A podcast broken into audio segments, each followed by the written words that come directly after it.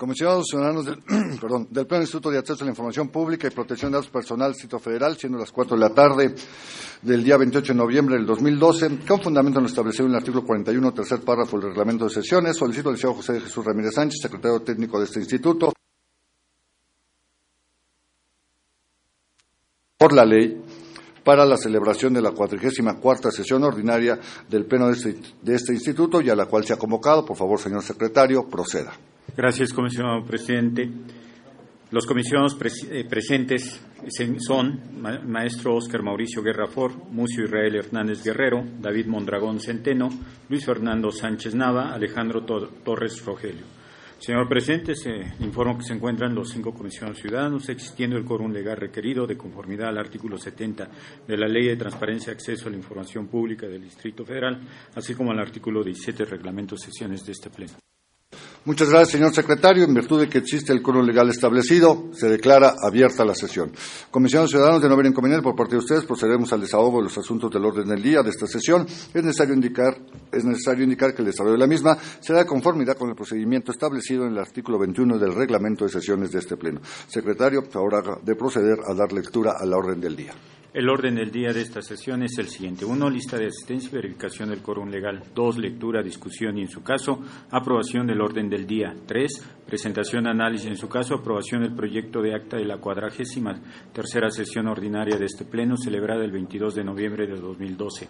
Cuatro, presentación, discusión y, en su caso, aprobación del proyecto de acuerdo, mediante el cual se aprueba la suscripción para la renovación del convenio específico de colaboración entre la Asamblea Legislativa del Distrito Federal, sexta legislatura, y este instituto. Cinco, presentación, discusión y, en su caso, aprobación del proyecto de acuerdo, mediante el cual se aprueba la afectación programático presupuestales de las partidas y capítulos que se indican correspondientes al ejercicio fiscal 2012 del Instituto de Acceso a la Información Pública y Protección de Datos Personales del Distrito Federal. Seis, presentación, discusión y, en su caso, aprobación del proyecto de acuerdo mediante el cual se aprueba el programa operativo anual y el proyecto de presupuesto de egresos del Instituto de Acceso a la Información Pública y Protección de Datos Personales del Distrito Federal para el ejercicio fiscal del año 2013. Siete, presentación, discusión y, en su caso, aprobación de un proyecto de resolución de recurso de revisión interpuesto ante el Instituto en materia de solicitud de acceso a datos personales. Ocho, presentación, discusión y, en su caso, aprobación de 21 proyectos de resolución de recurso de revisión interpuestos ante el Infodef en materia de solicitud de acceso a la información. Nueve, presentación, discusión y, en su caso, aprobación de un proyecto de resolución de recurso de revocación interpuesto ante el, Infodef, 10 asuntos generales. Es cuanto, Comisión Ciudadana. Señor secretario, señores comisionados, está a su consideración esta orden del día. Si no hay ninguna sugerencia a la misma, los que estén de acuerdo con ella, a favor de levantar la mano. Se aprueba por unanimidad el orden del día propuesto. Comisionados Ciudadanos, de no haber inconveniente por parte de ustedes, procedemos al desahogo del siguiente punto del orden del día, consistente en la presentación, análisis en su caso, aprobación del proyecto de acta de la cuadragésima tercera sesión ordinaria de este Pleno, celebrada el pasado 22 de noviembre del 2012. Señores comisionados, está a su consideración el proyecto de esta acta. Si no hay ningún comentario, además de los que se han hecho llegar ya a la Secretaría Técnica, los que estén de acuerdo con el proyecto de esta acta, a favor de levantar la mano. Se aprueba por unanimidad.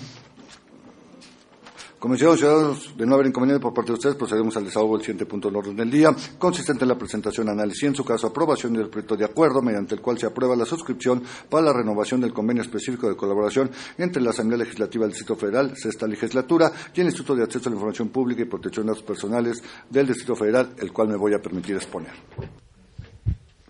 Adelante. Este, bueno, como todos sabemos, los considerados que de acuerdo a los artículos 71, fracción 38 de la ley de transparencia y el 12, fracción séptima 15 y 16 del reglamento interior de nuestro instituto. Este pleno está facultado para aprobar la suscripción de convenios y mecanismos de coordinación con los órganos de gobierno del Distrito Federal, con entes autónomos y entes homólogos a nivel federal y de otras entidades federativas. Que la Asamblea Legislativa del Distrito Federal es un órgano local de gobierno del Distrito Federal de conformidad con los artículos 122, segundo párrafo de la Constitución Política de los Estados Unidos Mexicanos y el séptimo de su ley, de la ley orgánica, asimismo el sexto, la, la sexta legislatura quedó instalada el pasado primero de septiembre del 2012. Que mediante el acuerdo 541 SO 0906 del 2010, nuestro instituto aprobó la suscripción del convenio específico de colaboración con la Asamblea Legislativa, legislativa perdón, del Distrito Federal, en ese momento quinta legislatura, mismo que fue firmado el 6 de junio del 2010. En dicho instrumento se establecieron las bases de colaboración y coordinación entre ambas instituciones en materia de capacitación, difusión y divulgación de los derechos de acceso a la información y protección de datos personales. Que en ese sentido existe un interés de la Asamblea Legislativa del Distrito Federal, sexta legislatura y del InfoDF de suscribir la renovación de este convenio específico, cuyo objetivo es renovar las bases de colaboración entre las ambas instituciones en materia de capacitación, difusión y divulgación de los derechos de acceso a la información y protección de datos en el Distrito Federal, así como parte de la Asamblea Sexta Legislatura, aportó la cantidad de 90 mil pesos para colaborar con la organización de lo que fue ya la cuarta Feria de la Transparencia llevada a cabo el pasado 28 de septiembre del 2012. Compromisos de las partes, el Info se compromete a capacitar al personal de estructura de la Asamblea, así como los diputados y personal que laboran en las mismas a través de la asistencia a cursos presenciales, principalmente y también del, de, vía la aula virtual. Brindar asesoría y capacitación al personal de los modos de atención, orientación y quejas ciudadanas de los diputados, afecto de fingir como centros de información, documentación y difusión en la materia de transparencia y realizar en colaboración con el Instituto de Investigaciones Jurídicas de la Universidad leyes comentadas respecto a la ley de transparencia y datos personales, en, en su momento que éstas puedan subir modificaciones. La Asamblea se compromete a brindar condiciones necesarias para la capacitación de su personal, elaborar y aprobar el reglamento interior de la Oficina de Información Pública de la Asamblea, participar con un stand informativo en la feria en los años 12, 13 y aportar la cantidad de 90 mil pesos para colaborar en la organización de la cuarta feria efectuada el 28 de septiembre del 2012. Adelante. Este, por los puestos se propone, se apruebe la suscripción de la renovación de este convenio. Conforme al documento que como anexo forma parte del presente acuerdo, se faculta al Consejo Ciudadano Presidente para realizar las modificaciones de forma convenidas por las contrapartes, siempre se respete la esencia del mismo. El presente acuerdo entrará en vigor al momento de su aprobación y se instruye al secretario técnico para que en el ámbito de sus atribuciones realice las gestiones necesarias para publicar el presente acuerdo en el portal de Internet. Está a su consideración, señores comisionados bueno, como estamos viendo, simplemente es renovar un convenio que ya había, en, que, lo cual nosotros comprometemos a apoyar a la Asamblea para capacitar, difusión y divulgación del derecho, y ellos nos apoyan tanto en lo que son los eventos de la Feria de la Transparencia como en el Seminario Internacional, como lo han hecho en ocasiones pasadas. Si no hay más, aquellos comisionados que estén de acuerdo con el proyecto, con este proyecto, a favor de levantar la mano. Se aprueba por unanimidad la suscripción para la renovación del convenio ya expuesto. Señores ciudadanos, de no haber inconveniente por parte de ustedes, procedemos al desahogo del siguiente punto del orden del día, consistente en la presentación, análisis en su caso, aprobación del proyecto de acuerdo, mediante el cual se aprueban las afectaciones programático-presupuestales a las partidas y capítulos que se indican correspondientes al ejercicio fiscal 2012 del Instituto de Acceso a la Información Pública y Protección de Datos Personales del Distrito Federal y el cual me voy a permitir exponer. Bueno, como hemos estado trabajando en los días anteriores, digamos, y dado que estamos cercanos al fin de año, tenemos que hacer algunas afectaciones, tanto del presupuesto asignado como la ampliación que recibimos en los días pasados por la Secretaría de Finanzas. Que el artículo 5, fracción tercera de la Ley de Presupuesto y Gasto Eficiente del DF, la, uh, gasto suficiente del DF, la autonomía presupuestaria de la gestión otorgada al InfoDF comprende la autorización de adecuaciones a su presupuesto para el mejor cumplimiento de sus programas previa aprobación de su órgano competente y de acuerdo con la normatividad correspondiente sin exceder sus presupuestos autorizados y cumpliendo con las metas objetivos de sus programas operativos, que de acuerdo al artículo 22 de los lineamientos en materia de recursos financieros de nuestro instituto, corresponde a este pleno el de autorizar las adecuaciones externas a su presupuesto, entendiéndose por adecuaciones externas la acción de efectuar traspasos de recursos entre capítulos de gastos, cambio en la estructura programática y o en la naturaleza del gasto o bien incrementos en las partidas sujetas a racionalidad. Que conformidad con el artículo 21 de los lineamientos en materia de recursos financieros de nuestro instituto, los montos y los niveles beneficiados con las prestaciones del personal instituto adicionales a las obligaciones de la ley estarán sujetos a la disponibilidad presupuestal y a la aprobación de este pleno. Adelante. Este, las afectaciones son las siguientes. Este, eh, eh, el primero de lo que sería el origen de los recursos del presupuesto inicial, que lo aprobó por la Asamblea, tendríamos tres, mil, millones de pesos, 389 de economías en el capítulo 1000, en el 2000 24 mil, en el 3000 102 mil, lo cual, digamos, suma una cantidad, este, perdón, más la ampliación presupuestal que recibimos los días pasados, que solicitamos a la Secretaría de Finanzas meses anteriores, con el objeto de poder cubrir las necesidades del programa operativo en su instituto, suman junto con los rendimientos financieros que tenemos hasta eh, eh, el mes de octubre, 11.235.337.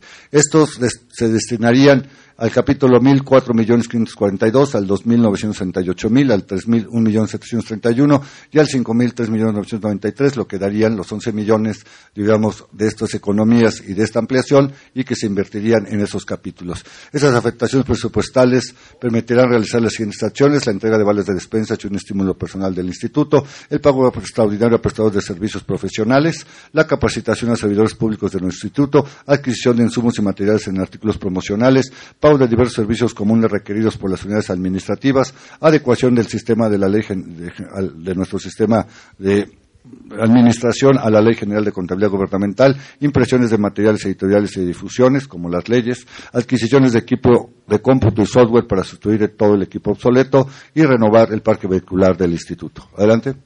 El acuerdo es el siguiente, se aprueban las afectaciones programático-presupuestales correspondientes al ejercicio fiscal 2012 de nuestro instituto, de conformidad con lo señalado en el considerando 11 del presente acuerdo y en los términos de los documentos que como anexos forman parte integral del presente acuerdo.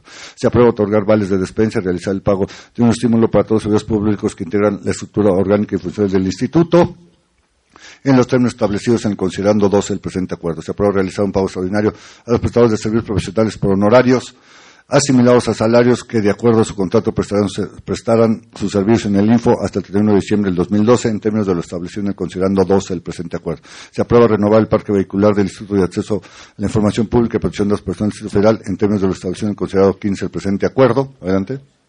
Se aprueba el pago de aguinaldo de los servicios públicos que integran la estructura orgánica y funcional del Instituto se realiza en los términos señalados en el considerando 16 del presente acuerdo y se estudia la Dirección de Administración y Finanzas para que lleve a cabo las afectaciones programático-presupuestales aprobadas, así como los pagos aprobados en los puntos segundo y tercero del presente acuerdo. El presente acuerdo entrará en vigor al momento de su aprobación e instruye hasta el secretario técnico para que este acuerdo se publique en el portal de Internet de nuestro instituto. Está a su consideración, señores comisionados. Bueno, es un documento, como les digo, hemos venido trabajando en sesiones y que, bueno, está hoy a su consideración. Entonces, si no hay ninguna observación, aquellos que estén de acuerdo con este proyecto de acuerdo, a favor de levantar la mano. Se aprueba por unanimidad las afectaciones programático-presupuestales de las partidas y capítulos que ya se indicaron.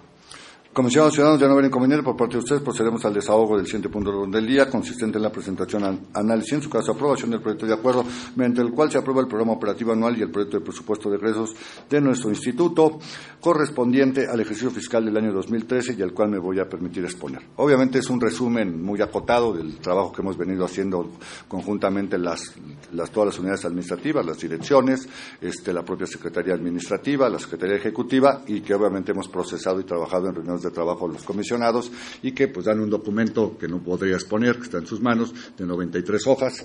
Lo que voy a hacer es finalmente eh, rescatar, digamos, las cuestiones más importantes del mismo. Este, eh, bueno, el programa y proyecto presupuesto 2013, el programa operativo anual 2013 se integra por ocho programas institucionales, uno que es la evaluación del derecho al acceso a la información y del derecho de protección de datos personales, generar los mecanismos que garanticen el derecho de acceso a la información y el derecho a la protección de datos personales, la formación, capacitación y fomento de la investigación sobre transparencia, acceso a la información y protección de datos personales, la difusión de la cultura de la transparencia, el acceso a la información y la protección de datos, adelante, la, la vinculación con la sociedad, el fortalecimiento institucional del instituto, instituto, la modernización del acceso a la información pública y la protección de datos personales y los servicios institucionales comunes. Las dos, digamos, este, adelante, adelante.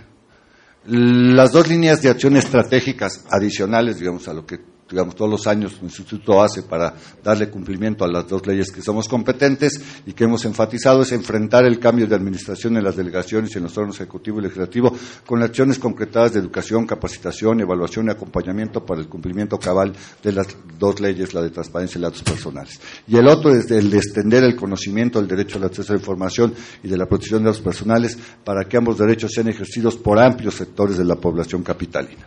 Adelante. Este, las principales acciones que continúan y las que tenemos como nuevas acciones en la dirección de capacitación, pues obviamente son los cursos que se imparten sobre las leyes, los diplomados que se dan con instituciones de educación superior, tanto de manera presencial y a distancia, Necesitamos la formación de instructores que nos permitan replicar en los diferentes centros obligados eh, la capacitación, el, continuar con nuestra línea de ensayos sobre la transparencia, los concursos de ensayos universitarios y las reuniones de la RETAIP en el, en el ámbito de la capacitación, que como veremos, bueno, no está aquí, la idea es que estas reuniones ahora las hagamos por órganos de gobierno, etcétera, ¿no? que hagamos una este, focalización mejor en estas reuniones de red.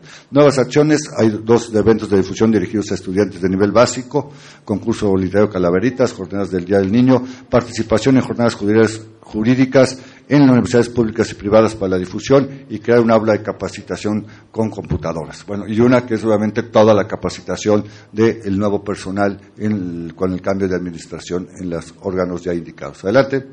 Eh, campaña de difusión, se reforzará la imagen del instituto por medio de una campaña de difusión de impacto masivo en la población y más que del, del instituto, de los derechos de acceso y datos personales.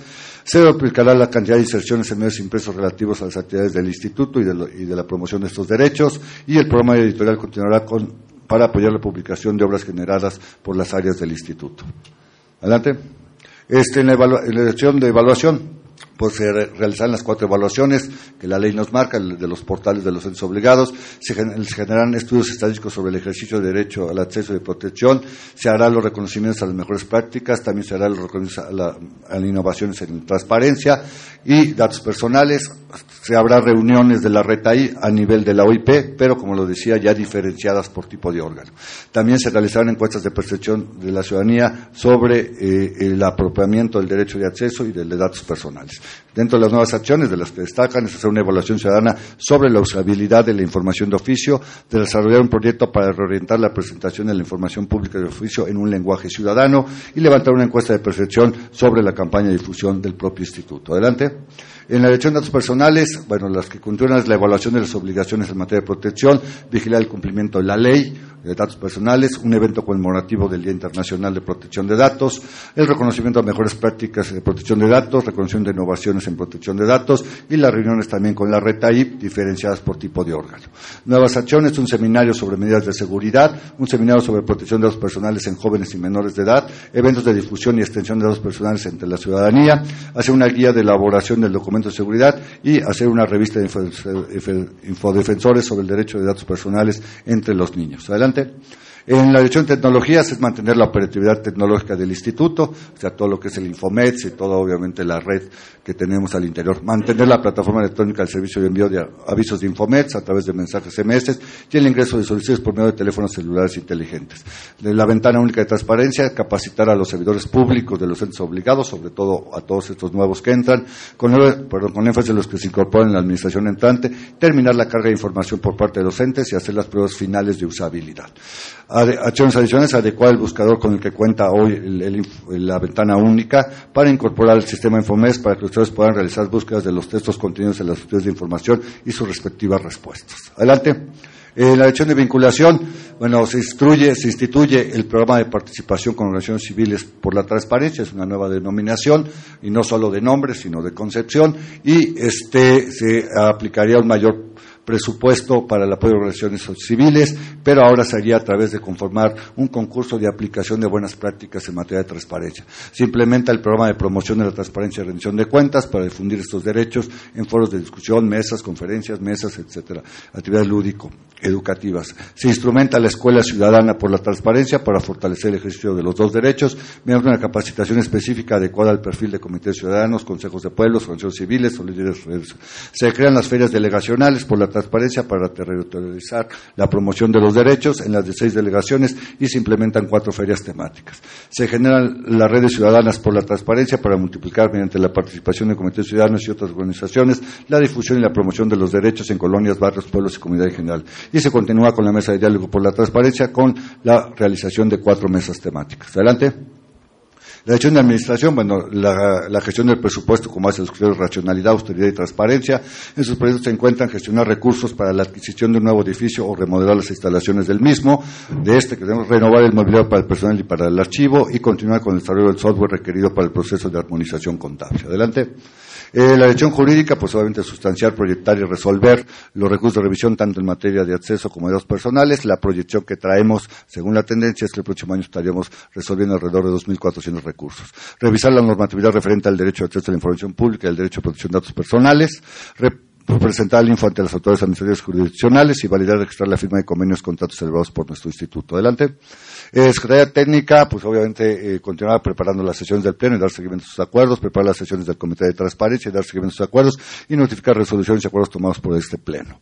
Adicional es elaborar un compendio sobre los procedimientos de acceso a la información de comunidad con lo dispuesto en el artículo 75 de la ley y con el objeto de integrar en un solo documento el conjunto de normatividad en materia de transparencia desde la primera ley hasta la fecha. Adelante.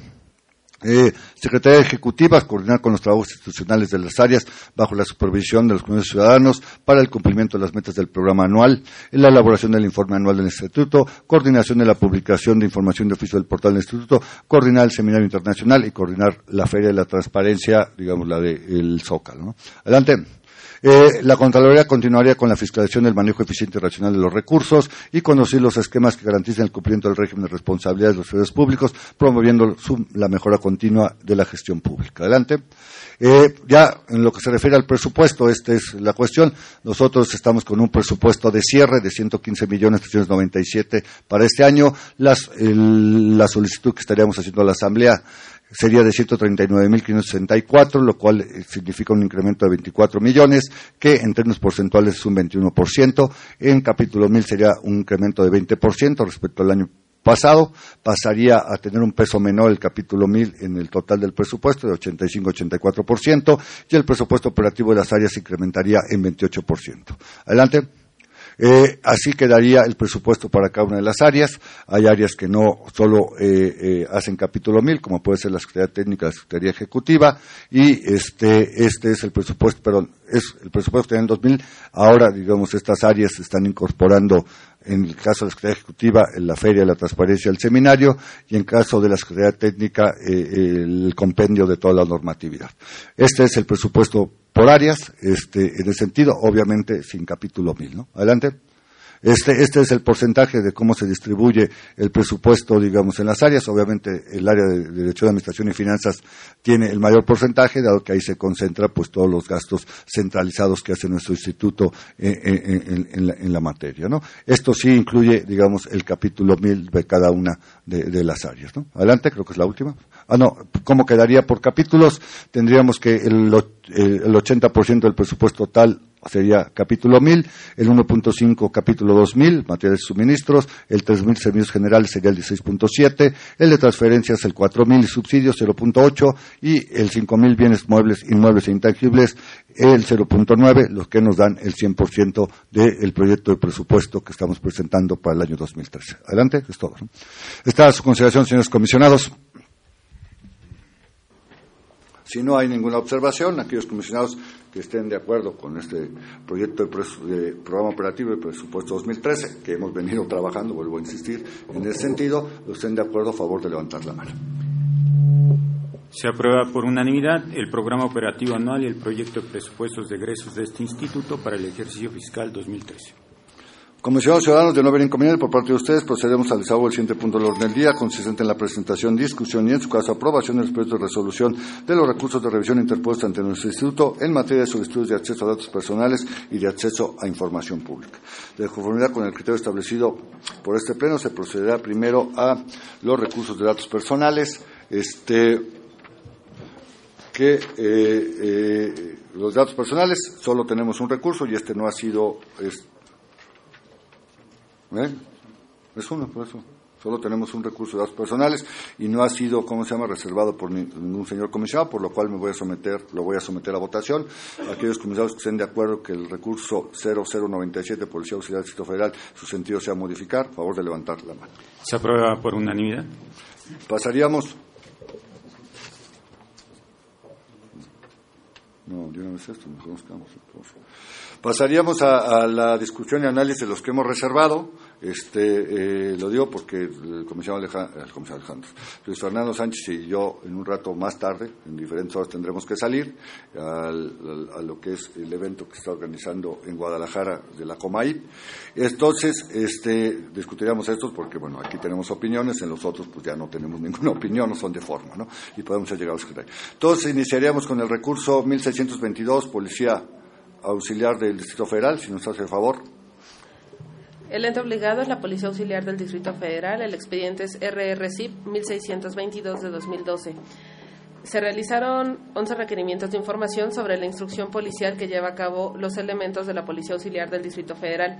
El ente emitió una respuesta en la que pretendió atender todos los requerimientos de información realizados.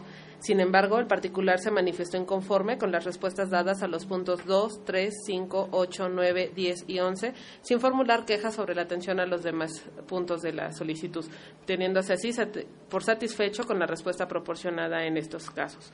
De los agravios hechos valer por el particular, únicamente tres resultaron fundados en virtud de que el ente obligado dio respuesta a la solicitud de información del particular con base a información que el hoy recurrente no solicitó, por lo que se consideró que no existe congruencia entre lo requerido y la atención brindada. Por lo que respecta al resto de los agravios hechos valer, los mismos resultaron infundados en virtud de que lo requerido en los puntos 3, 5, 10 y 11 no es susceptible de atenderse vía información pública al resultar consultas jurídicas acordes a los intereses del particular. Este sentido, se propone que el proyecto sea modificar la respuesta emitida por la Policía Auxiliar del Distrito Federal. Tiene la palabra, Comisión Presidente. De acuerdo con el sentido de la resolución, simplemente es necesario señalar que del análisis realizado en el proyecto con relación a, a los puntos 2 y 9, este, se refiere que el ente público atentó contra el principio de congruencia, eso dice nuestro recurso, ya que la respuesta no guarda relación con los solicitados. Sin embargo, de la simple contraste de la respuesta de las solicitudes, podemos advertir que el ente obligado refiere categóricamente que no cuenta con una circular en relación al numeral 9 y, y en referente al numeral 2 señala que no cuenta con oficio ni circular. Asimismo, da una explicación de cómo se determinan el lugar, horarios e informa a los trabajadores sobre la instrucción policial cerrada. En ese sentido, el principio vulnerado fue el de exhaustividad, ya que se limitó a dar respuestas sobre la instrucción de la orden cerrada policial y no en relación a la información que se informa de manera general, por lo que es necesario restaurar el análisis tomando estas circunstancias. Simplemente otra vez el asunto de eh, ¿cómo se llama? Si es el de congruencia o el de su actividad, ¿no? Que en este caso consideramos que es el de su. Pero ahí no. Si no hay nadie más, entonces aquellos comisionados estén de acuerdo que el sentido del recurso 1622 Policía Auxiliar, el sentido sea modificar, haciendo esta, esta precisión, a favor de levantar la mano. Se aprueba por unanimidad el proyecto de resolución 1622. Pasaríamos al recurso 1723, su acumulado 1726, perdón, 1723, su acumulado 1726. El ente obligado es la Secretaría de Desarrollo Urbano y Vivienda. Los expedientes son RRCIP 1723 de 2012 y RRCIP 1726 de 2012 acumulados. En las solicitudes presentadas en el folio 2188 se solicitó saber si el ente había expedido una constancia de zonificación de uso de suelo con folio 24.542 y respecto a la solicitud folio 2189 se solicitó copia certificada de dicho documento. El ente señaló que no era posible hacer entrega de la información en copia certificado debido a que la misma se encuentra inmersa en un procedimiento seguido, de seguido en forma de juicio, actualizándose la hipótesis del artículo 37, fracción octava de la ley de la materia. El recurso de revisión presentado se señaló que la respuesta al folio 2188 es incongruente con la solicitud, pues únicamente se solicitó se informara si había expedido una constancia de zonificación, no así la copia del documento. Respecto al segundo folio, se negó el derecho de acceso a la información, pues sin mediar fundamentación y motivación, el ente reservó la documental solicitada. La expedición de la copia certificada a consideración del recurrente es procedente, ya que el nombre, firma y demás datos personales son propiedad del particular. Durante la sustanciación del proyecto, el ente obligado satisfizo la solicitud folio 2188, pues categóricamente se pronunció al respecto, motivo por el cual se sobreselló el expediente 1723. Por lo que hace al folio 2189, se determinó que la solicitud constituyó una solicitud de acceso a datos personales y que al no haber prevenido el ente a la recurrente, incumplió con lo preceptuado en el artículo 47, penúltimo párrafo de la ley natural. Por otro lado, se determinó que únicamente se puede hacer entrega en copia en versión pública del documento requerido a través del derecho de acceso a información pública. En este sentido, se propone sobreseer el recurso 1723 y revocar la respuesta respecto al folio 2189. Se aprueba. ¿Qué quería, perdón? Tiene la palabra la Comisión Presidente. Este sentido de la resolución o los sentidos, simplemente efecto de robustecer el proyecto se propone que se analice la naturaleza del procedimiento que dicho ente es, considera que es de forma seguida de juicio que es el procedimiento de investigación para determinar la continuidad de producción del uso suelo, ya que en realidad dicho procedimiento se trata de un trámite para determinar, como que hay que desvirtuar más el asunto que él dice que no lo puede dar porque está en, un proceso llevado en, forma de juicio, lo cual no es cierto, digamos, hasta se nos anexa la propia carátula del trámite que se hace, entonces bueno, no cabe esta cosa porque es un trámite, ¿no? Como que es simplemente reforzar más eso. Si no hay más, aquellos que estén de acuerdo que el sentido del 723 y 726, Secretaría de Desarrollo, el sentido sea, por lo que se refiere al primero, sobre ser y sobre el, segundo, revocar, favor de levantar la mano. Se aprueba por unanimidad. Pasaríamos al recurso 1714. El ente obligado es la Secretaría de Seguridad Pública del Distrito Federal. El expediente es el RRCIP 1714 de 2012. El particular solicitó el nombre de los agentes que manejan la patrulla P70-20 en el Distrito Federal. Al respecto, el ente previno al solicitante para que aclarara el horario y la fecha de la información a la cual deseaba tener acceso y al no desahogar dicha prevención se tuvo por no presentada la solicitud de información.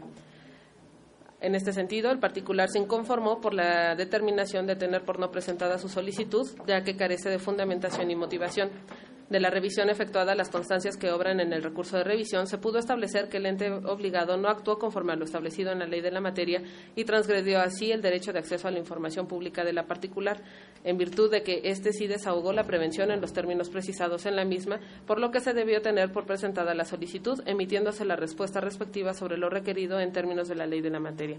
El sentido que se propone es revocar el acto impugnado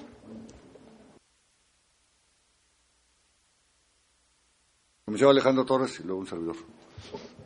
Gracias. Muy brevemente, es en el mismo sentido de la, revolución, eh, de la resolución. Nada más quiero eh, proponer que en la orden se pudiera incorporar eh, un elemento que se señala y se desarrolla en el considerando cuarto. ¿no? Y para que diga así, tengo por desahogada, tenga por desahogada la prevención y atienda la solicitud de información pública con número de folio tal, enviando aquí sería lo que habría que incorporar de la propuesta, enviando una lista con el nombre de los agentes de policía o eh, podemos omitirlo de la lista, simplemente eh, enviando el nombre de los agentes de policía que manejaron la patrulla con el número de placa tal en el Distrito Federal durante todo el mes de septiembre de 2012 y después continuaría la orden como lo propone el proyecto, emitiendo la respuesta que corresponda conforme al procedimiento y plazos previstos por la Ley de Transparencia y Acceso a la Información Pública del Distrito Federal y demás normatividad aplicable. Tiene la palabra, Consejo Presidente. No, esa es una primera precisión que a decir, pues es todo el mes de septiembre, para eso de los días, no digamos, esa es la primera precisión que, bueno, la, ya la mencionó el Consejo Alejandro Torres. Y eso nos lleva a que nuestra orden sea mucho más precisa, porque damos la posibilidad de que la vuelva a reservar. No nos manifestamos sobre la. O sea, lo que hacemos es atiende la prevención y punto. Pero puede decir, ah, bueno, pues te la atiendo, pero te la reservo, porque son hombres y puedo poner en este, su vida, etcétera, etcétera, ¿no? Y luego cuando, cuando nos enteramos en el recurso posterior, pues está peor el asunto. Yo creo que obviamente no es información reservada, es información pública, servidores públicas en cumpliendo sus funciones. Entonces eso hay que decirlo. Simplemente, por ejemplo, en un recurso similar del 27 de junio de este año, nosotros decimos, sin embargo, toda vez que este órgano colegiado es el encargado de dirigir y vigilar el cumplimiento de la ley de transparencia, tal, tal, tal, del Estado Federal, este, no se limita a ordenar al ente obligado que responda a la solicitud, sino al contrario, a ello procede a analizar la naturaleza de la información y si es posible que se haga la entrega de la misma. Yo creo que hay que analizar la información y ordenar, obviamente, como lo acaba de decir el comisionado Alejandro Torres, este, entrega los nombres de policías de todo el mes de septiembre del horario de orden, ¿no?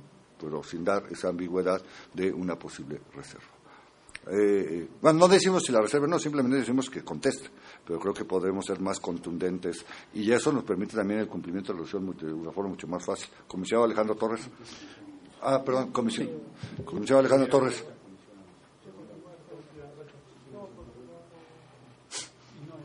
Bueno, comisionado Alejandro Torres, y luego él puede intervenir en segunda vuelta. Comisionado Alejandro Torres. Muchas gracias. Nada más para precisar una cosa adicional ahorita que lo menciona el presidente, que, eh, fíjense ustedes, a mí me parece que cuando hace la prevención y finalmente determina el ente desecharlo, eh, porque según él no atendió la, prevención correctamente, eh, funda, ¿no? Dice, de acuerdo al artículo y ya, no se da por no presentada.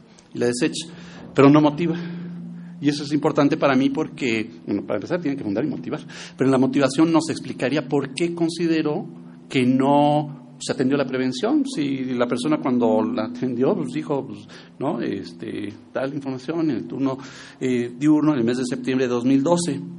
Y aquí lo que me preocuparía es que se pudieran agarrar para decir, ah, es que aquí no tenemos turnos diurnos, ¿no? Porque en la Secretaría de Seguridad Pública se maneja más bien por horarios de 20 turnos de 24 por 24. ¿No? Entonces, que ello tampoco vaya a ser eh, un problema, porque finalmente, bueno, si sabemos que eh, un, un horario diurno, perdón, podríamos tomar como referencia la ley federal de, ¿no? de los trabajadores al servicio del Estado, la reglamentaria del apartado B, del 123 constitucional, donde dice que el horario diurno es de 6 a 20 eh, horas, pero no, no es el caso, porque en el caso particular de la Secretaría de Seguridad Pública, como digo, son 24 por 24 horas los turnos, entonces pues, es todo un día y en algún momento obviamente abarca un horario diurno. Entonces, pues, eso, eso no por eso era importante, creo que hubieran motivado, la, no nada más fundamentado, sino motivado el por qué desechó la, la prevención que se hizo. sería eso nada más. Mucho Israel.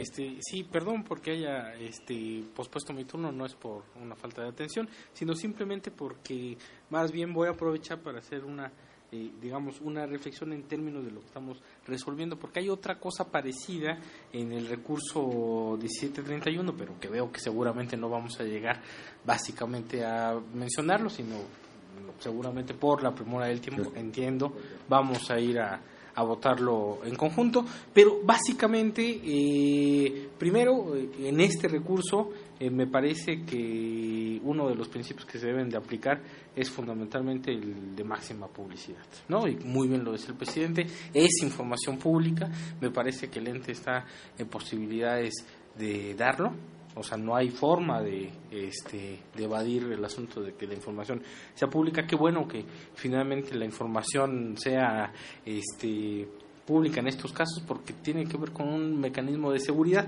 Y me refiero a otro recurso que vamos hoy a, resolver, que es el, el 1731 y acumulados, bueno, 1716 y 1731 acumulados, que tiene que ver más o menos con el mismo eh, tema, que es el asunto de que la gente está básicamente utilizando el derecho al acceso a la información para hacer una vigilancia sobre eh, digamos, las autoridades encargadas de la seguridad pública. En el otro caso es una patrulla de Tepito, donde además se manifiestan una serie de cosas que seguramente debe de haber ahí actos no lícitos en el asunto, pero además la solicitud me parece muy interesante porque la solicitud es entreguenme, en el otro caso, la bitácora de la patrulla para saber qué están haciendo. Es decir, la gente de manera precisa, el recurrente hace la solicitud de información sobre lo que sí tiene para hacer precisamente un mecanismo de rendición de cuentas, lo cual me parece maravilloso y por eso me, eh, digamos, tomé la palabra porque me parece que el asunto del derecho al acceso a la información, que además lo hemos venido repitiendo mucho, detona la posibilidad de exigir otros derechos y me parece que en estos dos casos este, se aplica. Por lo tanto, eh, digamos, me parece muy importante eh, hacer esa, esa mención. Bien, la palabra, Consejo Presidente. De acuerdo con lo que comenta el licenciado Alejandro Torres, comisionado Alejandro Torres, y creo que no motivan porque no hubieran podido. Y entonces lo más este, fundamental, lo cual está mal, hay que llamarles y hacer la observación del recurso que, digamos, dado, aunque la prevención no es válida, que cuando vayan a prevenir tienen que tener las dos partes, ¿no? digamos, o desahogar, perdón, desechar la prevención, ¿no? este, las dos partes en eso. Y la otra cuestión es importante, yo creo, y que tengamos como criterio, que sí debemos tratar de hacer nuestras este, resoluciones más con, precisas, este, por una cuestión, entrar a la naturaleza de la información no solamente decir que responda, sino dirigir la respuesta. ¿Por qué? Porque si en este caso le decimos responde y se la reserva por X o Y razón, el recurrente ya no puede meter otro recurso de revisión. Y entonces ya, y nosotros como le dimos la posibilidad, pues, pues ya te la reservé. A la mejor podríamos decir, no, bueno, en el cumplimiento, y es cuando empiezan los problemas. No, es que yo te dije que contestaras y contestaste mal porque la reserva. No, tú me dijiste contestar y tal. Este tipo, pues, ese, digamos, ese tipo de cuestiones. Entonces yo creo cuando se pueda, creo que a veces también tiene sus dificultades, podamos entrar al objeto de la de, perdón, del análisis de la naturaleza de la información y conducir más contundente. Y la otra cuestión que dice el Consejo mucho, totalmente de acuerdo, digamos, del otro recurso que está relacionado, de cómo, digamos, el acceso a la información sirve, digamos, pues obviamente para observar o para vigilar o monitorear posibles, no puedo afirmar, actos de corrupción. Yo, por ejemplo, la conferencia que me toca dar mañana en Jalisco es sobre este tema, el acceso a la información como un mecanismo de inhibición de actos de corrupción, ¿no? Y llevamos algunos ejemplos que ya se han, digamos, ventilado hasta ante autoridades, pero que iniciaron, digamos, como solicitudes de, acceso a la información. Creo que ese es un valor también muy importante de este, de este derecho. Pues si no hay más, entonces voy a someter a votación a aquellos comisionados que estén de acuerdo que el sentido de la resolución del 1714, Secretaría de Seguridad, sea revocar, pero que, digamos, eh, se haga uno primero, se le llame la atención al ente sobre que cuando se vaya a prevenir y se vaya a desechar una prevención, se tendrá uno que eh, fundar, pero también motivar. Este, eh, la otra, que la orden sea más precisa y que lo que se tenga que entregar es el nombre de los policías que operaron dicha patrulla durante todo el mes de septiembre, dadas las características de los horarios de los propios policías. Y este, bueno, este asunto de aplicar el principio, digamos, de máxima publicidad, digamos, a la hora de responder. Entonces, este, los que estén de acuerdo con que el sentido sea revocar, favor de levantar la mano. Se aprueba por unanimidad el proyecto de resolución RRCID 1714, diagonal 2002. Pasaríamos al siguiente recurso, 1745. El ente obligado es el Instituto de Verificación Administrativa del Distrito Federal, el expediente CRR-CIP 1745 de 2012. Se solicitó del periodo 2011 y 2012 el gasto realizado por la compra de vestuario para el personal especializado en funciones de verificación, desglosando por rubros como costo unitario, costo global, cantidad total por prenda o elemento, así como la información relativa al artículo 14 aplicable a dicha adquisición. En su respuesta, el ente puso a disposición la información en consulta directa. Sin embargo, el particular consideró que no se entregó la información en la modalidad solicitada, que no se le informó lo relativo al artículo 14 de la ley en la materia y que se violó su derecho de acceso a la información pública. De la revisión realizada se advierte que la respuesta emitida por el ente se emitió con fundamento sin fundamento ni motivación alguna, además de que no se asesoró al particular respecto a la, de la consulta directa ofrecida, con lo que se vulneró el artículo segundo de la ley natural en tanto al principio de legalidad y el diverso 54 de la misma ley, motivo por el que los agravios resultaron fundados. Por otro lado, al analizar la competencia del ente, se advierte que cuenta con unidades administrativas que pueden emitir pronunciamiento al respecto debido a que tienen funciones relativas a los cuestionamientos hechos en la solicitud. Aunado a ello, la revisión hecha al portal de transparencia del ente se advierta que cuenta con información de 2011 y 2012 en modalidad electrónica misma que debe entregar al particular. En este sentido, se propone modificar la respuesta impugnada. Tiene la palabra, señor presidente.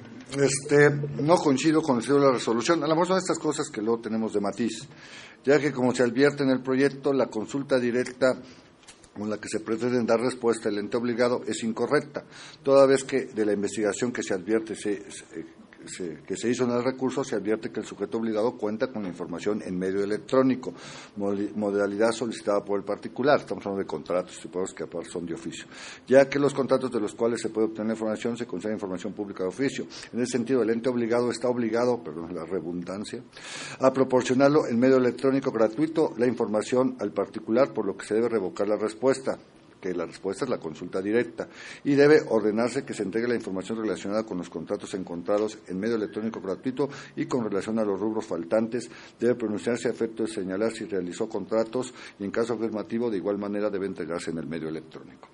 Sin que pase por alto que del proyecto debe eliminarse la opción de la entrega previo pago de derechos o de consulta directa, ya que es la parte que sostiene el sentido de modificar que propone la dirección jurídica y en el propio, digamos, recurso, pues está viendo la posibilidad, bueno, no la posibilidad, sino la existencia de esta información en medio electrónico, pues por lo cual, digamos, así debemos ordenar directamente su entrega sin dar nuevas posibilidades. Nada más. Comisionado mucho Israel.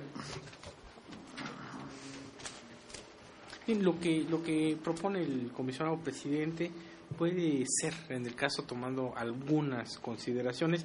Sin embargo, creo, este, digamos que como se presenta el proyecto de modificar este subsistiría, no está negando el asunto del derecho al acceso a la información, básicamente lo está poniendo a consulta directa. Hay un problema en el asunto de la consulta directa porque efectivamente son contratos y además por lo que se desprende, como bien nos hizo ver la propia Secretaría Técnica, pues en la propia página está desglosado el asunto de los contratos y hasta los precios unitarios de lo que piden, que son las, del asunto de las, las gorras y las playeras. Está perfectamente desglosado. Está, es información además que la ley en su artículo 14 obliga al ente a tener.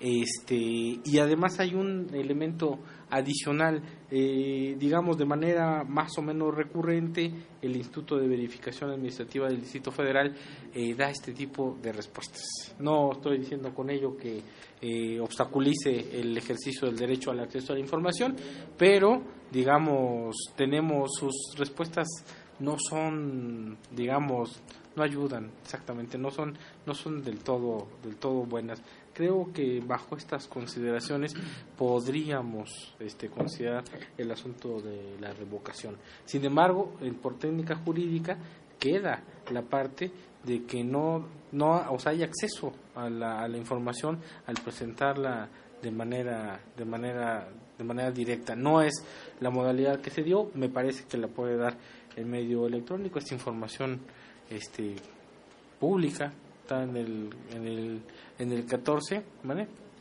No, sí, sé que no está toda, solo de un, solo de un año, falta la otra, no sabemos también cómo, cómo, cómo la tiene la de, la de este año, ¿no? O sea, no sabemos si la tiene desglosada, no sabemos si la tiene en la misma forma en la que está aparece en la pantalla, por lo tanto ahí tendríamos que hacer un asunto de matiz.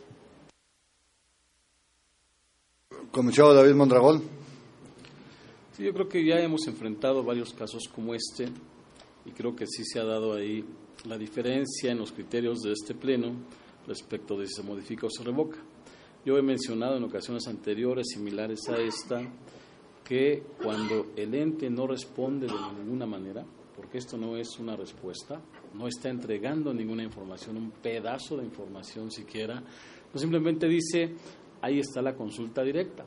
Pero no solamente dice ahí está la consulta directa, sino que la misma consulta directa no cuenta con la asesoría a que están obligados los entes. Entonces está mal la consulta directa y está mal la respuesta. No le entrega nada y la consulta directa no está, digamos, conforme a ley. No está bien fundamentada, no está bien motivada, no está la asesoría que debe de ofrecer. En el caso de que hubiera dado la asesoría siquiera podríamos pensar en el extremo de que, bueno, es que le ofreció la consulta directa y le dio la asesoría. Pero aquí tenemos varios casos. Tiene la, obligación de transparencia, de acuerdo al artículo 14, de tener esa información. Es una obligación. Entonces la tenía en medio electrónico y pudo habérsela entregado. No se la dio. Lo orienta, le dice que consulta y tampoco le da.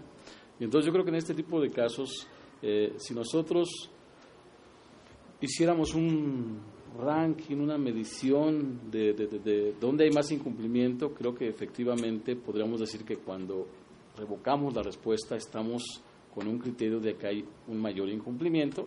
Ambos son incumplimiento, pero hay un mayor incumplimiento que cuando se modifica, porque cuando se modifica hay por lo menos, digamos, una voluntad del ente de máxima publicidad y de cumplir con la ley.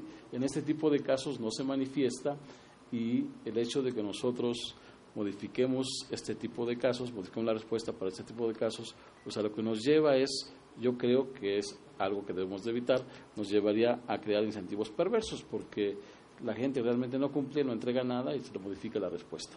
No está, digamos, un incentivo que es un incentivo que podríamos poner, podríamos comentar en una reunión de trabajo para el próximo año, ver si existe la posibilidad de que graduemos, porque actualmente solamente tenemos diferenciado cuando confirmamos la respuesta, liberamos, digamos, al ente de toda responsabilidad y ni siquiera le cuenta, digamos, para el índice de acceso a la información. Pero no tenemos graduado el caso de cuando revocamos, cuando ordenamos o cuando modificamos la respuesta. Sería un tema a discutir, pero en concreto yo propongo aquí que, este, dado el caso, se, eh, el proyecto de la solución sea que se, revoque la respuesta. Respecto de lo que comenta el comisionado David Mondragón, valdría la pena sí revisarlo, pero cada caso concreto tiene sus particularidades, entonces habría que, que tomar en cuenta eso, ¿no? Estoy de acuerdo también que sea el tema de revocar, aunque aquí hubo un cambio de modalidad sin fundar y motivar, prácticamente no se entrega ninguna información, por eso es que sí estoy de acuerdo con, el cambio de sentido, de revocar, y nada más haría una propuesta para que se precise la orden en el cuarto considerando y precisar eh, eh, dos puntos. Respecto del 2011, que la información requerida en el punto 1, incisos A, B, C, E, F y H con los rubros costo unitario, costo global, cantidad total por prenda o elemento respecto de los incisos D y G se pronuncie si ha celebrado contratos por esos conceptos. Y eh, con un inciso B, respecto del 2012, la información requerida en el punto 1, incisos A, B, C, E, F, G y H con los rubros costo unitario, costo global, cantidad total por prenda o elemento. Respecto del inciso D, se pronuncia si ha celebrado contratos por ese concepto. Y se sugiere homogenizar el estudio del proyecto, ya que a lo largo de este se hace referencia a diversas fracciones del artículo 14 de la Ley de Transparencia, siendo correcta la fracción 27. Es cuanto. Estoy en uso de la palabra. La palabra señor presidente. Eh, nada más, por, creo que ya hay acuerdo, por lo que estoy viendo. Primero, aparte, la forma en que le da la consulta no es la forma en que se le da. ¿Sabes que yo vivo ahí? No, pues qué bueno. A qué horas te veo, cuándo te veo, etcétera. Se tiene que darle un contacto. ¿eh? ¿Sabes qué? Al revés, lo mismo que esta coordinación tiene disponible la información, a que bueno, solicitada, que podrá ser consultada en estas oficinas, Carolina 132, Pinzo 11, Colonia Nochebuena, Delegación Mito Juárez, 030 de esta ciudad. Pues yo llego ahí, que digo, ay, pues yo soy el solicitante, Ahí, digo, pues, este, pues, dime con quién, a qué horas, qué días, etcétera. Así es. Esa es una. La dos, la consulta se eh, da cuando obviamente no se tiene la información en forma electrónica, que sí es el caso. O física, por si quieramos decir, bueno, no es que no tiene que estar porque se actualiza cada trimestre, etcétera, etcétera, etcétera. Él está diciendo 2011, no está diciendo qué meses, sabes que yo la tengo electrónica hasta aquí, ¿sí? Hasta aquí la tengo, porque tiene que actualizarla cada trimestre. La está pidiendo el día del 20 de septiembre. Eh, entonces, la ley prevé que este, la consulta directa sea cuando no se tiene, en electrónico o físico, que no es el caso. Y las otras excepciones que marca es cuando localice el fin del ente, o sea, lo ponga en problemas, que no es el caso, tampoco por la cantidad de información, o no se encuentre en el mismo lugar la propia información, que es el otro supuesto, que tampoco es el caso. Entonces yo creo que, digamos, y finalmente de verdad la, la respuesta es, pues ahí, pues vivo, ¿no? O sea, pues ahí estoy, ¿no? Pues como dicen, pues ¿para qué existe el acceso, no? Pues su oficina voy y busco, ¿no? Pues dónde está el INVI, este, y ya, ¿no? Pues es lo que le está diciendo, su dirección. Y sí tengo la información, ¿no? Pues qué bueno, y ahí vivo. Entonces, pues yo insisto en revocar. Pues yo aquí lo dejo. Si no hay más, voy a comisionado. solamente me preocuparía que la parte que pudiera mantenerse la la, o sea, que se pudieran mantener las modalidades de consulta, no excluir ni una ni otra. Por aquello de la actualización que mencionaba, nada más. Solo la de la Sí. Sí, los tiene. Directora Diana Hernández. Eh, la propuesta de mantener que se incluye en el proyecto respecto a mantener la posibilidad de acceder vía previo pago de derechos o consulta directa es porque la solicitud fue presentada el 19 de septiembre, lo que implica que sí, sí tendría la obligación de tener digitalizado, como bien lo han comentado todos ustedes, hasta el segundo trimestre, no el tercer trimestre. Entonces, por este tercer trimestre es que nosotros estamos también dejando a salvo los derechos del ente de que no estaba obligado a tenerlo digitalizado. En este sentido, es mantener las dos vertientes de previo pago de derechos o consulta directa en términos del artículo 54 para darle la posibilidad al particular de que elija también en tanto el principio de gratuidad si quiere pagar las copias o consultarla directamente in situ, garantizando al máximo el derecho de acceso a la información. La palabra, señor presidente. Eh, de acuerdo con esta cuestión que se está diciendo, que se dejen las dos partes, pero yo precisaría mucho la instrucción. Entréguele la información correspondiente al 2011 y al 2012 hasta el, hasta el segundo trimestre. Del siguiente trimestre, ofrézcale primero el pago, eh, eh, la entrega previo pago de derechos, porque no son tantos, creo, y, de no ser el caso, digamos, él pueda acudir a una consulta directa dándole días y horas para la misma. Bueno, entonces voy a someter a votación. Aquellos comisarios que estén de acuerdo que el 1745, el sentido sea revocar, haciendo estas cuestiones que acabamos de mencionar, favor de levantar la mano. Se aprueba por unanimidad el proyecto de resolución 1745. Pasaríamos al recurso 1820. El ente obligado es la delegación Magdalena Contreras, expediente RRCIP 1820 de 2012. Se solicitó en medio digital el organigrama, directorio y estructura orgánica de las delegaciones del Distrito Federal con nombre completo, grado escolar, cargo, foto, currículum, vitae y número local, local con extensión. Asimismo, se solicitó se le indique cuáles unidades administrativas fueron modificadas, desaparecidas o cambiadas de nombre. Se le indicó al particular que la información de su interés estará disponible en la página de Internet, agregando que la misma se encuentra en mantenimiento. La información no se le entregó en la modalidad seleccionada a criterio del particular, por lo que remitió, por lo que presentó su recurso de revisión, argumentando la falta de entrega.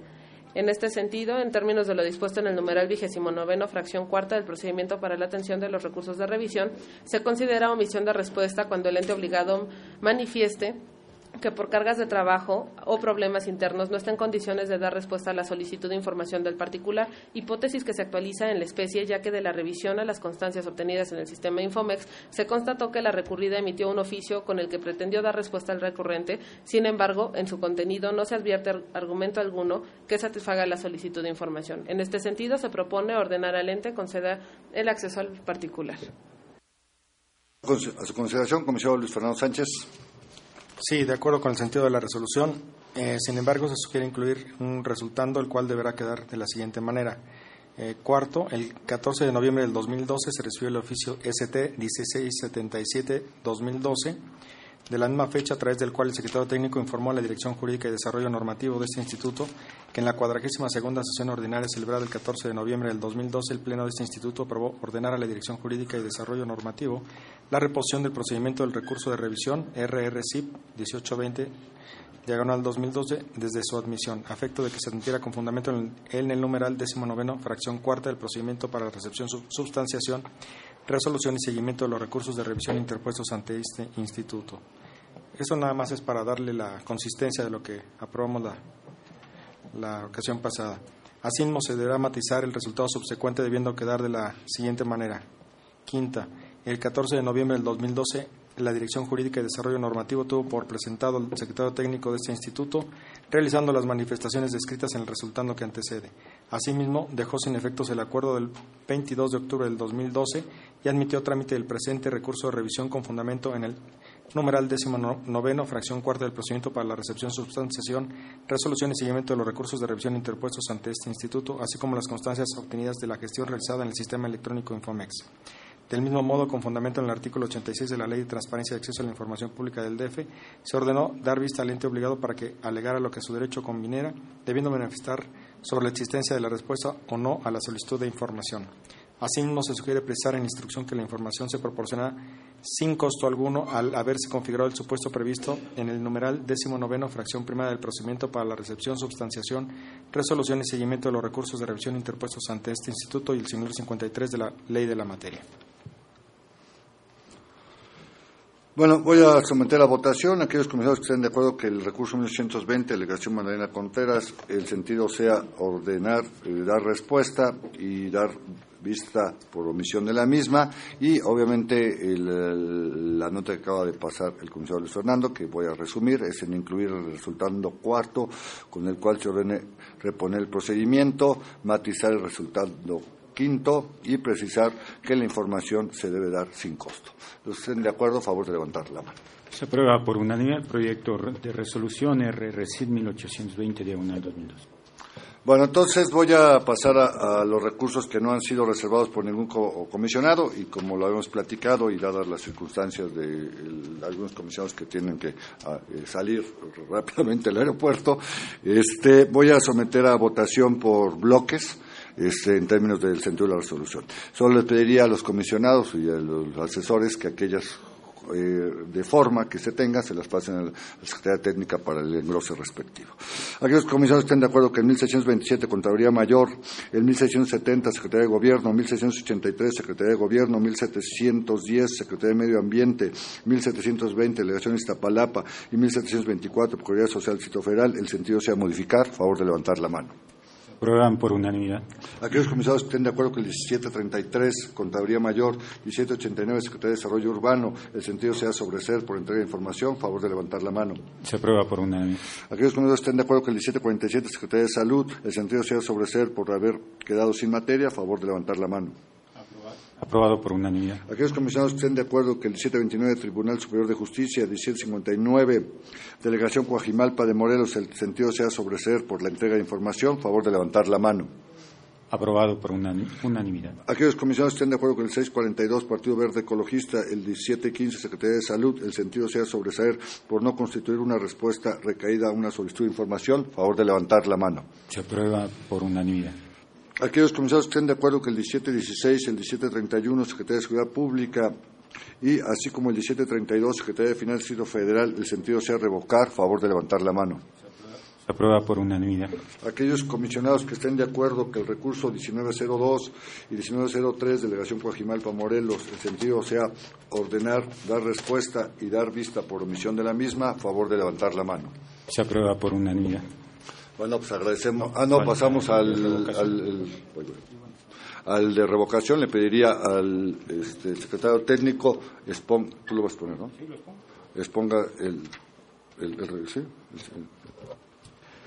bueno, respecto a este recurso de revocación interpuesto ante el Instituto, el acto recurrido es el acuerdo del 30 de octubre del 2012, dictado en el recurso de revisión RRC 1669, diagonal 2012. La inconformidad del particular en dicho acuerdo se declaró precluido el derecho del particular para manifestar lo que a su derecho conviniera respecto del informe de ley, por haber transcurrido el plazo con el que contaba para ello motivo por el cual el recurrente se inconformó al manifestar que dicho plazo nunca le fue notificado a través del correo electrónico señalado para tal efecto.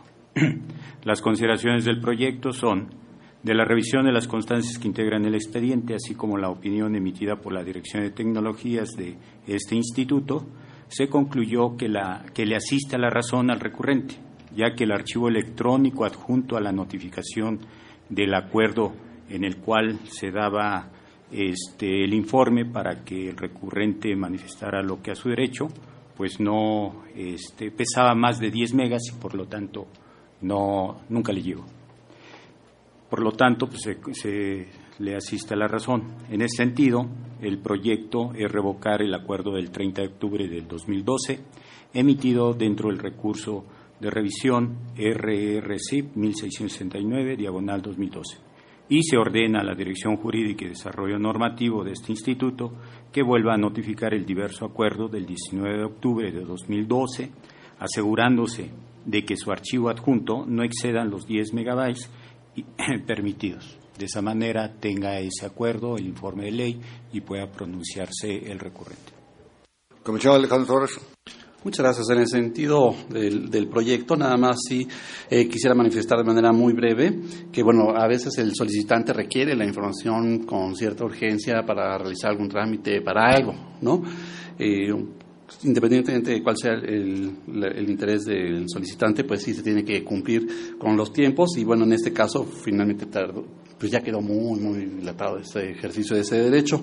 Eh, ahí lo que yo quisiera proponer es que, eh, de alguna manera, pues nuestras áreas, no sé si tecnología, creo que sería el área eh, necesaria, que pudiera implementar algún mecanismo para detectar este tipo de problemas y que pueda informar al área jurídica o a las otras áreas que están involucradas para que advierta, alerte que no se pudo mandar la, la notificación, el archivo, lo que sea, cualquier problema técnico y se pueda estar en tiempo y no estar esperando tanto, que como en este caso, pues bueno, ha, ha sido necesario esta revocar esto y, volverla a notificar. Comisario Luis Fernando Sánchez. Con la, de acuerdo con el sentido del proyecto, nada más para una, una observación muy sencilla. Eh, luego de quedar reacreditado que este instituto no notificó el acuerdo de 19 de octubre del 2012, la parte recurrente, se señala en el considerando cuarto, página 19, primer párrafo, que se estima que existen irregularidades en las formalidades esenciales del procedimiento de sustanciación de los recursos de revisión instaurados ante este instituto. Entonces ahí hay que acotarlo nada más, eh, lo que desde luego pues, no es así, no, es de todos los recursos de revisión, nada más acotarlo, sugiriendo que se acote tal señalamiento al recurso en específico en el que se promovió el recurso de revocación en específico, no de todos los recursos que se presentan. De acuerdo con el asunto, nada más matizar que no es una irregularidad, sino que fue un fallo técnico el asunto, porque me parece un poco extremo plantear que es un poco que una irregularidad del asunto. Yo estoy de acuerdo con lo que se ha planteado, que sí debemos de poner más atención a la parte técnica para que no sucedan estas cosas, exactamente, no alargar eh, el ejercicio del derecho y eh, plantearlo pues, como un problema técnico, porque pues ese fue el asunto. ¿no? Eh, pues yo creo que yo, bueno, veremos que luego, la Dirección de Tecnologías pueda revisar este tipo de cosas y implemente un operativo que permita inmediatamente detectar este tipo de cuestiones. Hay ya sistemas que lo tienen, los propios programas, pero veamos cuál fue la problemática ahí para resolverla y este tipo de cosas, digamos, no, no, no por asuntos técnicos podamos este, alargar este, este derecho. Todos aquellos comisarios que estén de acuerdo que el sentido del recurso de revocación 08 del 2012 sea revocar en los términos expuestos, favor de levantar la mano. Se aprueba por unanimidad la resolución al recurso de revocación 008 diagonal 2012. Comisionados ciudadanos, de no haber inconveniente por parte de ustedes, procedemos al desahogo del siguiente punto del orden del día, que consiste en asuntos generales. Como no hay ningún, ningún asunto general en la orden del día y no habiendo otro asunto que tratar, siendo las 5 de la tarde con 10 minutos del día 28 de noviembre del 2012, se da por terminada la cuadrigésima cuarta sesión ordinaria del Pleno de este Instituto.